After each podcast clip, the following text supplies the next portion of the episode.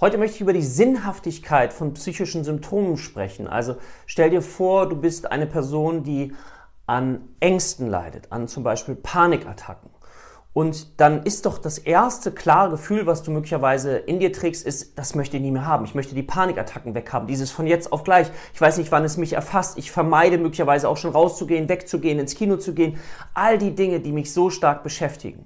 Und ich möchte dich einladen, weil das ist das, was wir in der Psychotherapie eben auch machen und was so spannend ist zu schauen, was ist hinter dem Symptom? Welchen Hinweis möchte mir ein Symptom möglicherweise geben? Ich habe denke gerade an eine Frau, die mal die Angst darstellen sollte und sie hat sie gezeichnet und hat festgestellt, die Angst ist gar nicht so böse, die Panik ist gar nicht böse.